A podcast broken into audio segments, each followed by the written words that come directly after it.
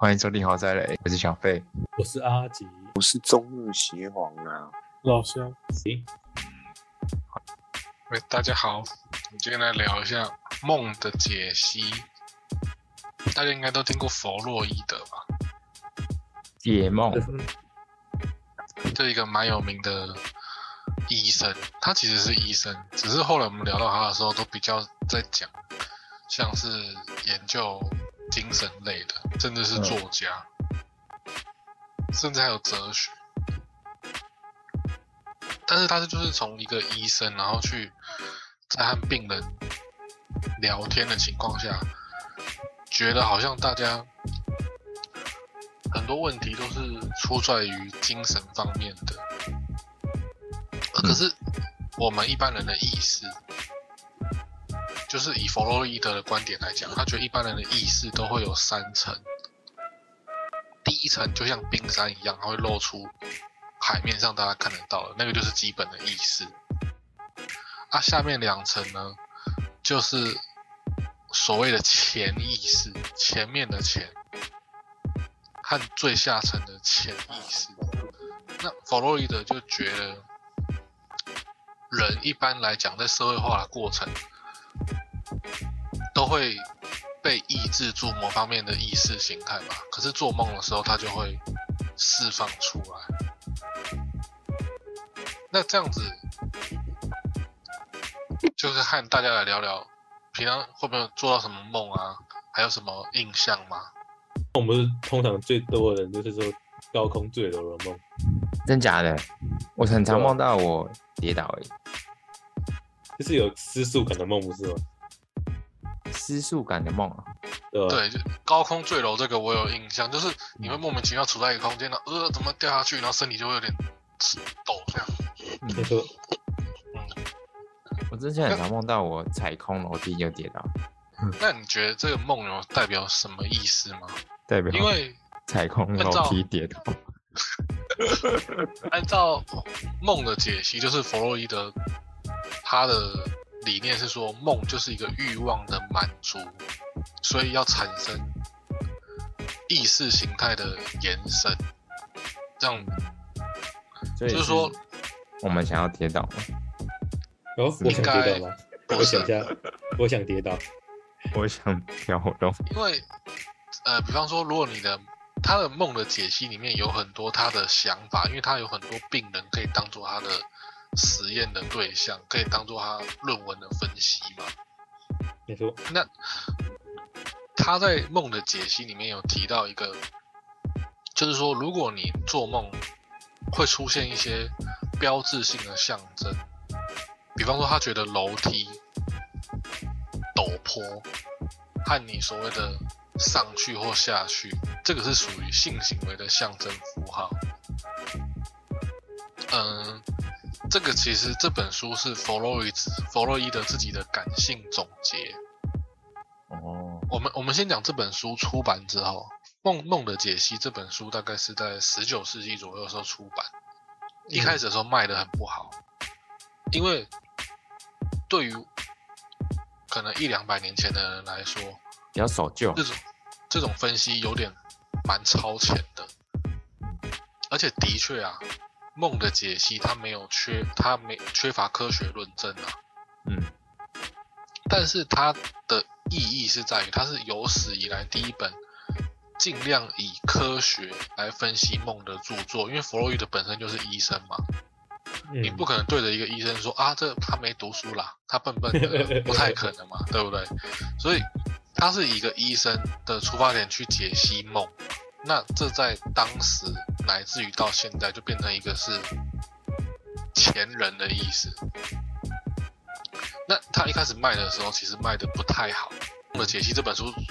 来来去去出了八版，他不是因为卖的好才出那么多，他是因为他想要一直在完善它。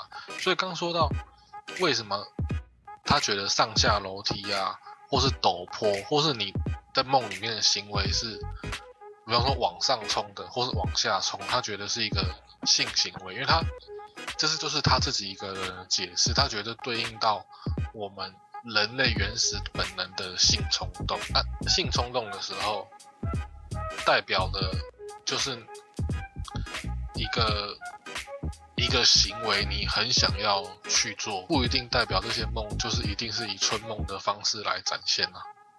哦，就是你嗯不一定会永远都遇到，哎、我跟谁什么，比方说你喜欢的偶像或者什么性幻想对象之类的。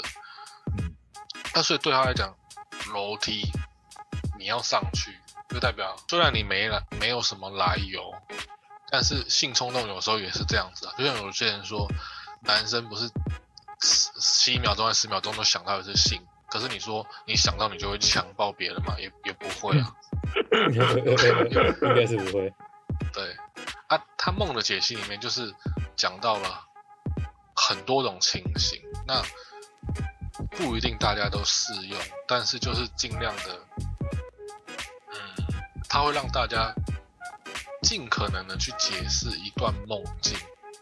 那即便到现在，有它很极端，有些人认为它是有科学根据的，嗯有些人认为没有，因为解梦其实就有点像说书人或是路边那种算命的，大家都可以解梦嘛，对不对？嗯没错。只是弗洛伊德他是，毕竟他本身就是一个医生，也是学者，也是读书人，所以他尽量用他的方式去解析。那我们后来的脑科学，其实大脑的科学到现在一直都是人类还没办法破解的东西。人类到现在都还搞不清楚大脑。嗯神秘地带，嗯，就像有些迷思是说，人类的大脑一般人都只用不到什么十趴，嗯对不，对可是错的其，实这只其实是错的，因为当你想念事情的时候，你大脑就是全速开启，对，就是全部都会用。所以后来有那个有那个脑波图做证明，对不对？对对对，大脑就是你一想东西的时候，它全部都发光了，就是直接开了这样子。所以有些人说这本书有它的道理存在，也有它奇怪的地方存在，只是说它是一个跨时代的先驱这样子。那嗯的确，因为后来在脑科学的实验当中，我们在睡觉的时候，我们的理性区域的确会比较关机。那平常另一方面，控制住你的潜意识的地方，在睡觉的时候会比较释放。诶，那这也是跟弗洛伊德梦的解析有相同之处吗？因为弗洛伊德梦的解析的最根本的一个原则，就是梦是一个欲望的满足，但只是透过不同方式去做梦呈现。那的确，我们在后来脑科学也发现这件事情啊，你睡觉的时候，你理性会关起来休息，然后你大脑会开始处理很多不同平常不会去想的事情。像一般人如果是平常想要你说有钱好了，你也不可能一想到好，那我现在走出去家门我开始抢劫，也不可能。但是你在做梦的时候，你的梦境就会开始浮现一些跟可能跟钱有关的，但是它不一定会释放出在脑海中的图腾，不会是单纯是钱呐、隐身的意思就是说，像现在不是很很的喜欢加上什么什么自由吗？嗯这样说不定对对阿吉来讲，说不定他很有钱的情况下是每天可以吃鳗鱼饭的，那他做梦就会梦到自己吃鳗鱼饭。哦，那我可能躺平族了哦，吃完一饭就可以高兴了。对，但是 你每天如果能吃那种很会贵的，一盒七八百的，那你也不得了。这 真的很贵。对啊，好的鳗鱼饭很贵，哦，七八那百。它就是说梦的延伸嘛。嗯，像其实我们人类早期的社会是母系社会，你们知道吗？嗯，我知道，嗯，早期人类这个社会是母系社会。早期的王是女生，嗯，所以很多的一些神明，其实早期都画的比较偏女生，或对者画的皮肤都比较白。那当然这里有很多因素嘛，有些人皮肤皮肤白的人的确看起来会相对比较有气色，比较健康，比较贵气一点。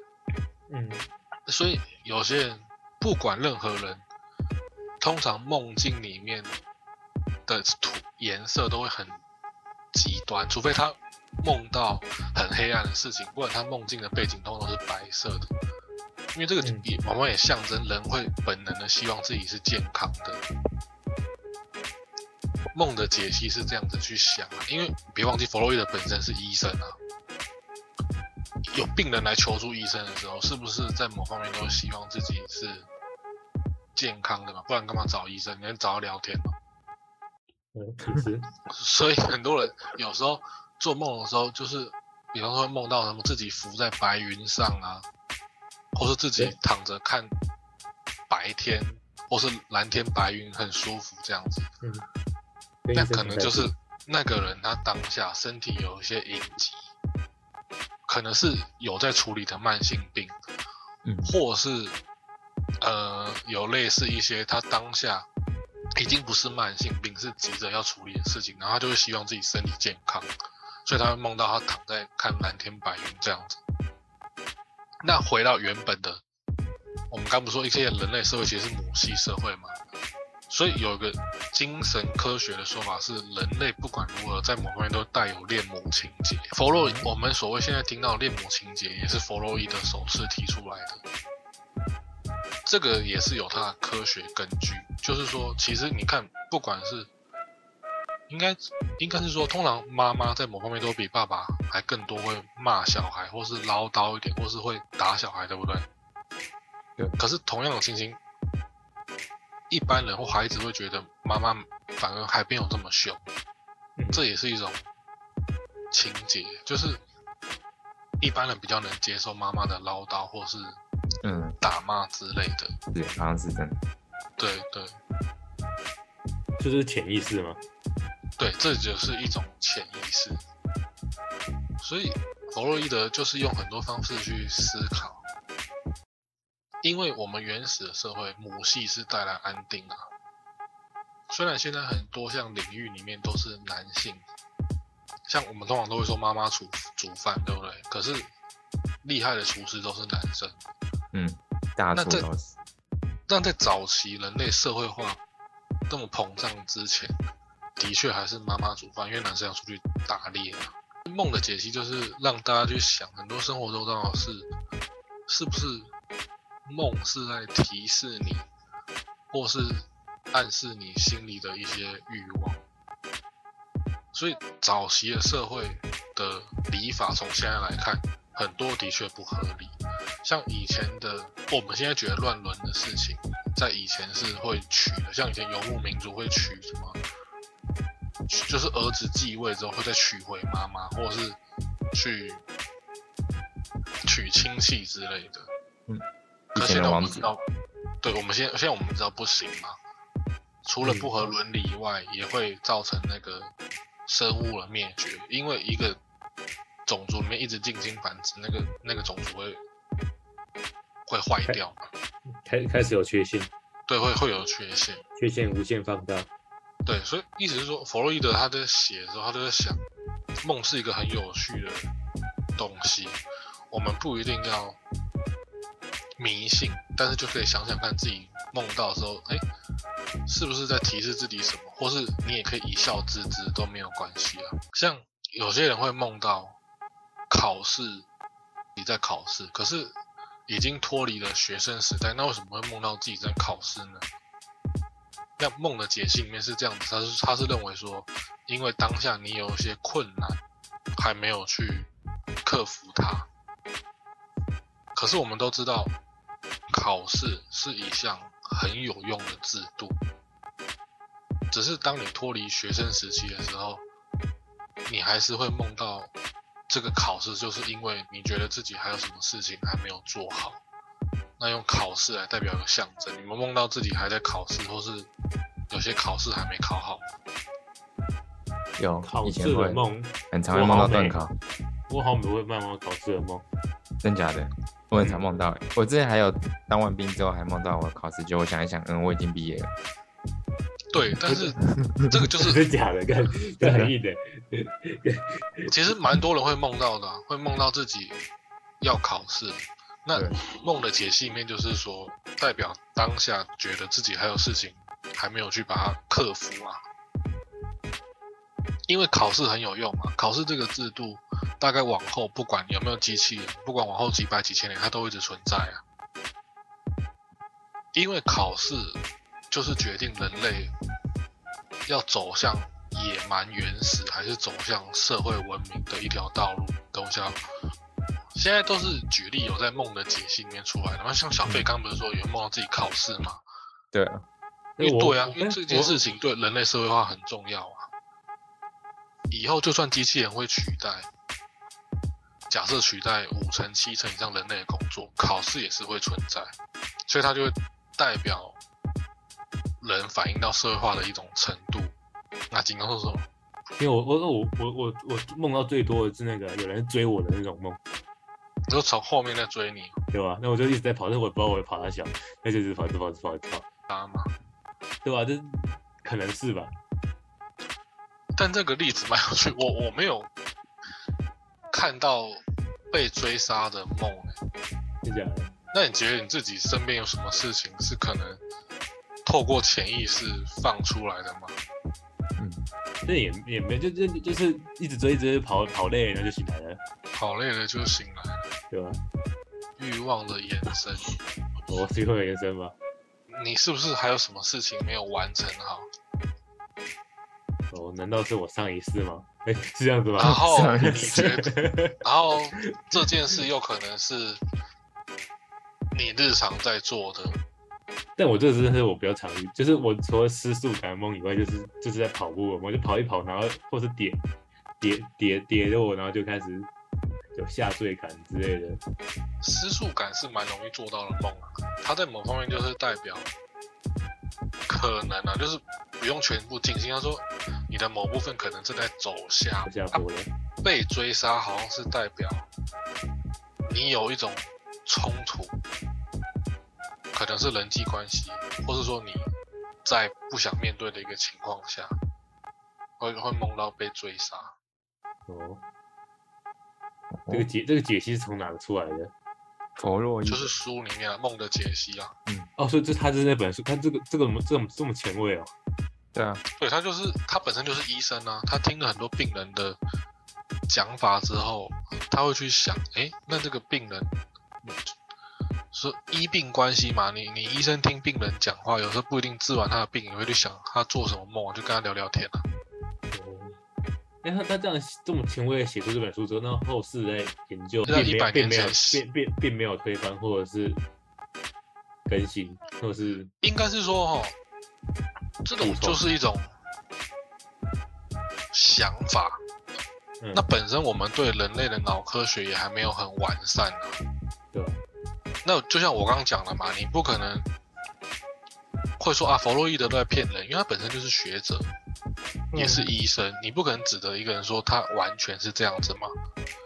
那我们以后如果可能经过几百年，会完整的知道梦其实一点意义都没有的时候，也不代表弗洛伊德就是骗子啊。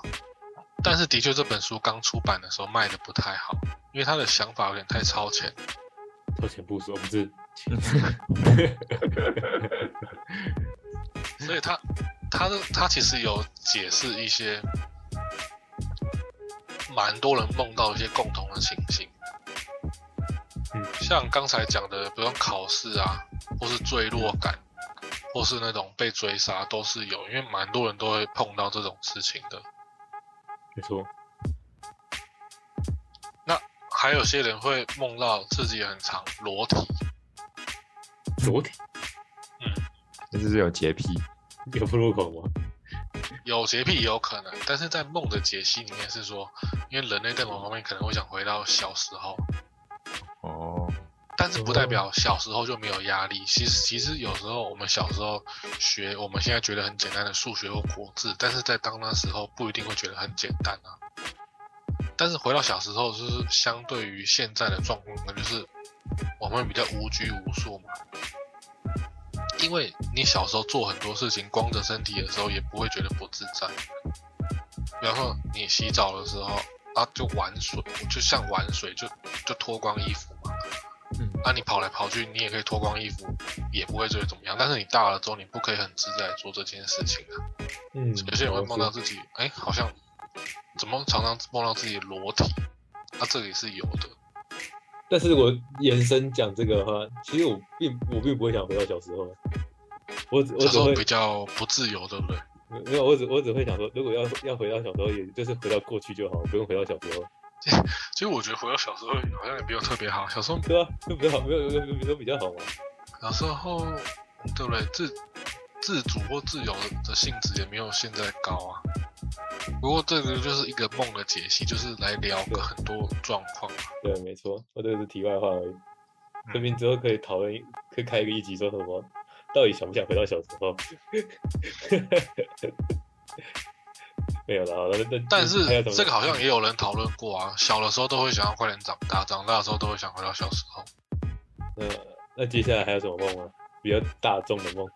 还有一些标志性的梦，有些人会梦到，比方说，梦有一种是形象化，就是你如果梦到什么棍子、雨伞，或是拐杖啊，嗯，但弗洛伊德都觉得这个就是你的性冲动，对，对，他他就觉得这是 因为是撞柱的象征物吗，对柱状物，是这样，他他就他就是觉得啊，这是你当下可能你的性腺在发育，或是你当下有什么性冲动啊，脑海中一闪而逝，然后他就补到你的梦境里面，就这样子。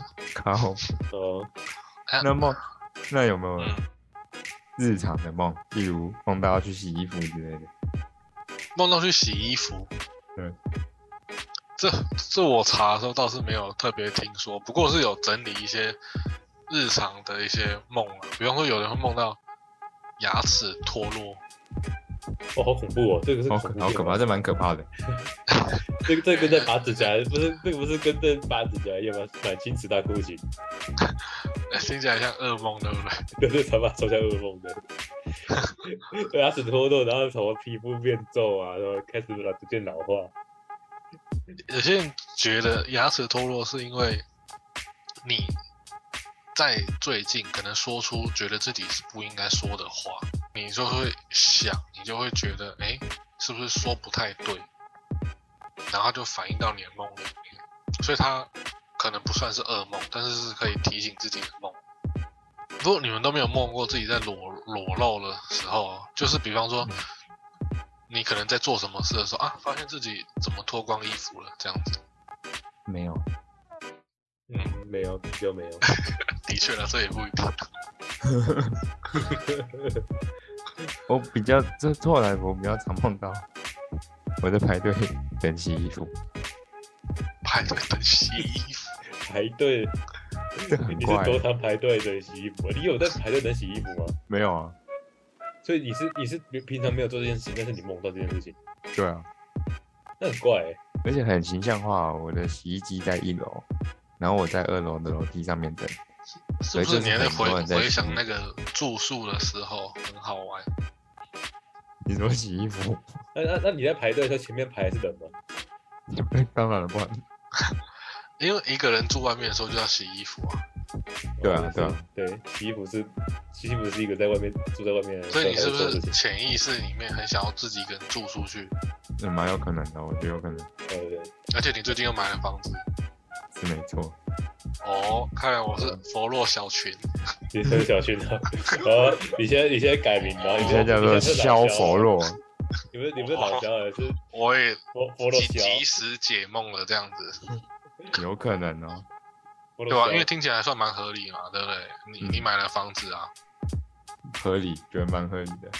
对可是有人说 弗洛伊德是二十世纪最伟大的，呃，最最大的神棍，啊，也有人说 他是二十世纪很伟大的医生，都有可能解梦就是这样子。只是说，你看有人在一两百年前去想这么前卫的事情，而且这件事到现在人类还在解决它，人类还在研究大脑跟梦境嘛。因为有人说，如果梦里面可以代表既视感的话，它说不定可以帮助人完成很多想完成的事情，或是避开一些危险。因为对于科学来说，有一件事情是科学验证的相对成立，就是你想着一件事情会成功的时候，它几乎就会让你去成功。讲几乎是因为，当你有做的动力的时候，它有机会实现。那听起来像心灵鸡汤，像在骗别人，对不对？嗯，可是这个其实是有科学去验证过的，因为人就是这样子来通过以前大自然对人类的考验。你不觉得现在很多的事情，其实某方面都没有比得上以前人类在大自然生活里面还难吗？就算你觉得你现在很难做，没有，比方说小费你想赚到一亿好了，一亿够多了吧？嗯，但是一亿这件事情，其实也没有比你以前把你丢到草原里面还生活还难呢、对，对，所以有人就会去研究梦境，就是说，诶，我有时候会想到一些事情，那是不是代表我可以去完成它？那它延伸出，其实它就是一些文学有关系啊，神话有关系啊，还有脑科学。像有些创作者、作家也好，作词作曲也好，有些人睡觉起来之后，突然间就有灵感，因为的确有可能在睡梦中的时候，就想到一些什么事情，是科学验证过的好事。只是当然有时候会被一些坏的人来拿利用，那些神棍嘛。通常有时候你会求助别人，比方说要解梦，或是你去问别人问题的时候，反方向来讲是自己有一点需要帮助的时候嘛。不然一般人也不会去找别人解梦干嘛的、解梦或是问问题，就是说解梦这件事情和你去在某部分和一个人去学习知识，或是去问问题的时候是一样的意思。目前科学是某部分的确有这样子去想过，因为科学已经验证过“有志者事竟成”这句话是相对正确。当然不是说每个人都可以百分百做到嘛，但是你就想，以前人类如果不这样的话，你敢一个人走在那种什么山谷或河流里面吗？你一定是不敢的。可是人就是这样克服过来的，就是一般人现在社会化所做的事情，其实都没有比以前人类在大自然里面还难啊。人类是怎么样社会化成功？是怎么样可以开始种农田的？哎，你看以前人要去抓那些什么蛇啊，或是兔子啊，要去打赢大象啊，要去避开什么虫爬蚁咬。那那现在想起来，那难的要死。我们看那个什么 Discovery，那什么贝爷还是什么那种生存节目，就已经觉得很难了。啊，以前是我们的猿人时期，每个人都要这么做、欸，做不到就死，做不到做不到就死了啊，或是你不相信自己可以走过这条河流，那你就要被困在一个地方了。对，嗯，所以科学的确有去验证这种事情，所以然后在反方向希望反方向就希望说，哎，梦梦说不定可以帮助我们，对不对？可能是避过灾害，可能是帮助我们建立信心，或是比方说小飞之前有学电影，如果他睡梦中常常做梦，或是突然间醒来都想到一个剧本的 idea，那小飞就说不定。人人生就转换啦、对不对？这这这都是有可能的，因为一个大原则就是我刚强调的，科学已经证实有志者事竟成，或是说你想成功就成功，这句话是相对正确的。我再举一个题外话，以前有发现一个人类打猎的历史。其实人类以前要和动物战争，这句话某方面讲是没错的。嗯，好像在法国西南部吧，科学发现，呃，就是那学者发现一个遗址，人类一次猎杀了六七十只狒狒。这现在想来很了不起耶！我们现在有时候有些地方那种猴群，其实根本就是一个骚乱，猴子会抢人的食物啊。嗯，到现在还会猴子会抢人的食物，有些有些猴子很恶劣，会攻击小朋友。之前就有发生，有些小朋友的睾丸都被猴子扯下来。太坏了吧？所以，那你看现在猴子都很难对付了，以前的原始人一生气起来，还一次就杀死了六七十只狒狒。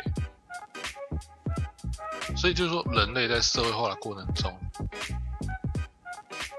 就算觉得自己再没有理想，再没有梦想，或是没有什么想去成为，比方说你说太空人也好，或者想成为医生也好，就算一个人没有这样的想法，他其实社会上还是有很多事情哪怕只有一件事也好，他都想要去完成这样子。梦的解析就是比较像是在讲这一边嘛，因为梦的解析的原则就是梦都是欲望的满足嘛。没错，还有一开始前面讲到的恋恋母情节，就是因为也是因为来自人类的母系社会，所以梦的解析里面有谈到，有些小朋友男生可能会梦见或是觉得爸爸要死掉之类的，这这个不是恶意，这只是一种潜意识。哦，那可能家产很多，不是他不是他他不是恶意啊，他他只是因为，对、类似像母亲是自己男生要占有的，啊，可能女生就会希望妈妈挂掉这样子，哦所以他太坏了衍生出来是，可是没有，可是他不是你社会上会做的恶意啊，他只是一种潜意识在梦里面浮出来而已。像梦的解析里面也有讲到，有些人会希望自己亲人死掉，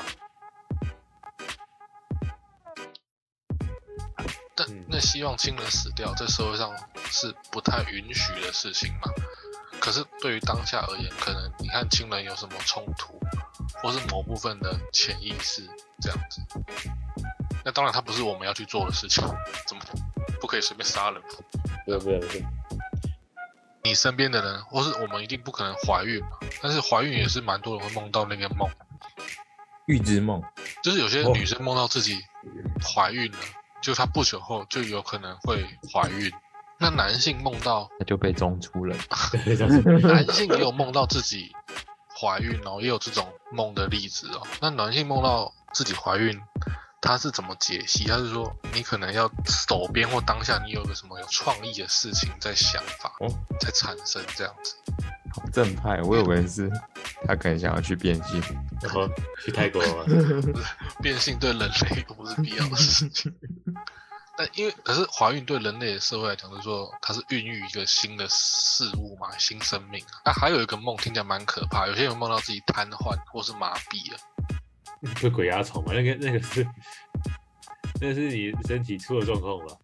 哦，不是，但是这个梦反而有些人解释起来是好的，对啊就是说你现在生活有个难关，但是熬过之后会出现转机，所以梦梦梦的做梦这种事情是科学到现在都一直去研究的事情，就有没有有没有就是蛮多人觉得很奇怪，梦这种事情，有学者去研究以前人类在原始人或猿人的时候。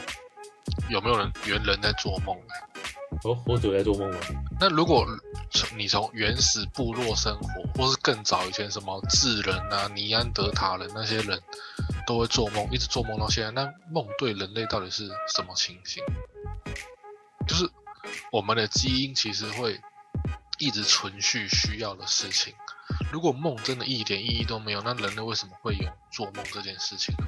这是一个很难的问题，对不对？他所以弗洛伊德他这本书出来之后，他影响到，就像我刚刚讲，他影响到文学、神话、哲学、教育，那当然科学也有影响。就是一个梦，它其实对人类来讲到底是什么？你看，如果它真的不必要的话，为什么它会一直存在人这个动物里面呢？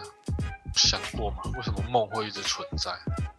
就像呃，我讲一个题外话，我们现在不是有所谓第二型糖尿病吗？第二型糖尿病什么？型糖尿病就是后天的糖尿病。嗯，那人类为什么会有这种基因呢？那不是因为吃太甜吗？就是你饮食习惯不好，你就可能会有第二型糖尿病。嗯，对啊。可是这种基因为什么人类要把它留到现在？嗯，照理讲，它会在我们基因里面慢慢消除嘛。后来科学科学家就去研究，因为以前你如果是小冰河时期或是冰河时期，你就需要这种基因，你就需要吃一些东西，然后你的血糖就能快速上升。哦，它反而会度过一些不好的时期。那科学家也用一些类似的佐证去想梦这件事情到底在干嘛。如果它真的一点意义都没有，为什么它会流传到现在？以后不管文明再怎么样进步，机器人怎么样多，那什么车子都飞天了，人都还是会做梦啊。那它到底对人类的帮助是什么？是文那有没有用科化。有没有用科学方式去解释？就是在睡觉，让别人在睡觉，你用测别人头脑里面的波动之类的。有测出来的就是说，理性的时候，在睡觉的时候会抑制住，然后睡觉的时候，你的理性的力量会减弱啊，啊，你其他的情感会会喷发出来，可是它只会喷发在脑里面了，因为你你不可能睡觉的时候你身体还能动啊。嗯，有啊，脑科学是有这样子，所以现在就是很两极。有些人觉得弗洛伊德就是二十世纪最大的骗子，有些人觉得他是二十世纪最伟大的人之一。有人讲二十世纪有三个厉害的人：弗洛伊德、马克思，还有一个哎我忘了，我不能讲。好，还有一个我不能说，反正就是这样子的。看大家对于梦的想法是什么。哎、可是现在如果以现在的那个学派来看的话，研究梦的都是心理学嘛？心理对，基本上都是往心理学方向走过去。虽然《梦的解析》这本书影响到文学、神话、教育、哲学、科学影响，但是通常现在比较会把它归类在脑科学或是精神方面的心理学。嗯，因为这件事情，科学家不研究也不行，因为科学家自己都会做梦。但是就像我讲的嘛，人类的一直演化下来的情况下，它会存续或是废除一些不必要的基因啊。那如果做梦对于人类社会这么没必要的话，那它就应该要废掉才对。所以科学要用其他方法去、去验证、去辅助嘛。就像科学有验证说一件事情是对，就是说有志者事竟的这句话是对的。那做梦能不能帮我们完成这件事情呢？科学家就去研究。哎，如果做梦可以帮助人类的话，那它其实很屌哎。那从现在开始，每个人都希望自己每天都要做梦啊，在梦里工作，梦想。或是梦到什么神的感应嘛。然后就签乐透，现在都哎，有那那乐透就不值钱了，大家都中头奖，大家又分头哭出来。就有人讲那，所以科学家就是说嘛，你现在人类社会想做了很多事情，其实都比不上以前在大自然要过的难关还多。那梦如果它存在，是不是真的就可以帮助我们度过这些事情？这样子，像人类其实也是要迁徙，要去打猎、找食物、找水草而居之类的嘛。那说不定嗯如果有人做梦梦到起，好，我今天就要走这条山谷，这条山谷的那个什么，呃，比较不难走，那说不定他就通过了。所以在做梦里面，有些人可能有听过说法叫既视感嘛，也就是这个嗯地方我好像来过，好像没有这样子。呃每日一老高一下，那真的有预知梦吗？看你自每个人自己解析，看有没有预知梦啊。我觉得没有。我觉得预知梦是没有，但是梦的确是，我觉得真的蛮像是你平常在想什么，就是人家讲日有所思夜有所梦吧。嗯，嗯，只是你在睡觉的时候，大脑没有完全睡嘛，大脑完全睡那就很可怕。所以我觉得梦可能真的是有帮助一些灵感这样的。我觉得那个什么预知梦或者是什么 deja vu 那种东西，都是就是日常信息的组合，所以会让你觉得呃特别的，好像有在梦里看过的感觉。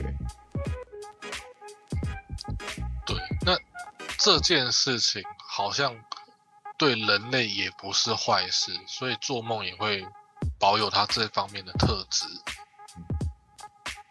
我我是自己是对梦，我会尽量再去理性一点，我也是，因为梦这件事情科学家都讲不明白嘛。等到他讲明白的那一天，人类的文明一定是大幅前进的。可是讲明白那天就是毁灭的那一天吗？当我们都知道的时候，发现我们就是在一个回圈里，是是就是我们这样的吗。只是一个程序这样子。对，啊，我们睡觉其实不是人的关机，只是我们里面那个档案自己在 run 这样子。就是在乱另外一个小档案。哎，那人类还真没希望。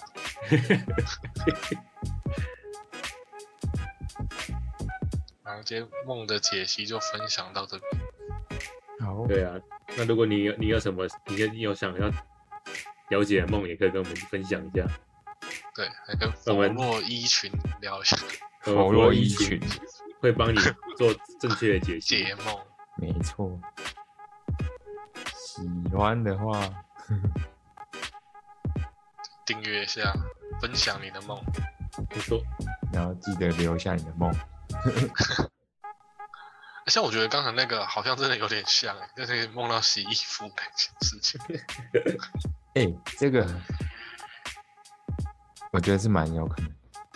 蛮有的，对不对？因为你买房子又可能想住出去，然后又想到原住宿某方面的弹性自由啊，洗衣服就是一个代称啊。对，我觉得蛮有。我想解梦了，解梦了。解梦解梦解决了这个梦，解梦达人，弗洛伊群，对，我开 YouTube 频道了。对，解梦专家。如果梦真的能帮助到人，那它就很有用啊，因为科学家目前就是在做这件事情。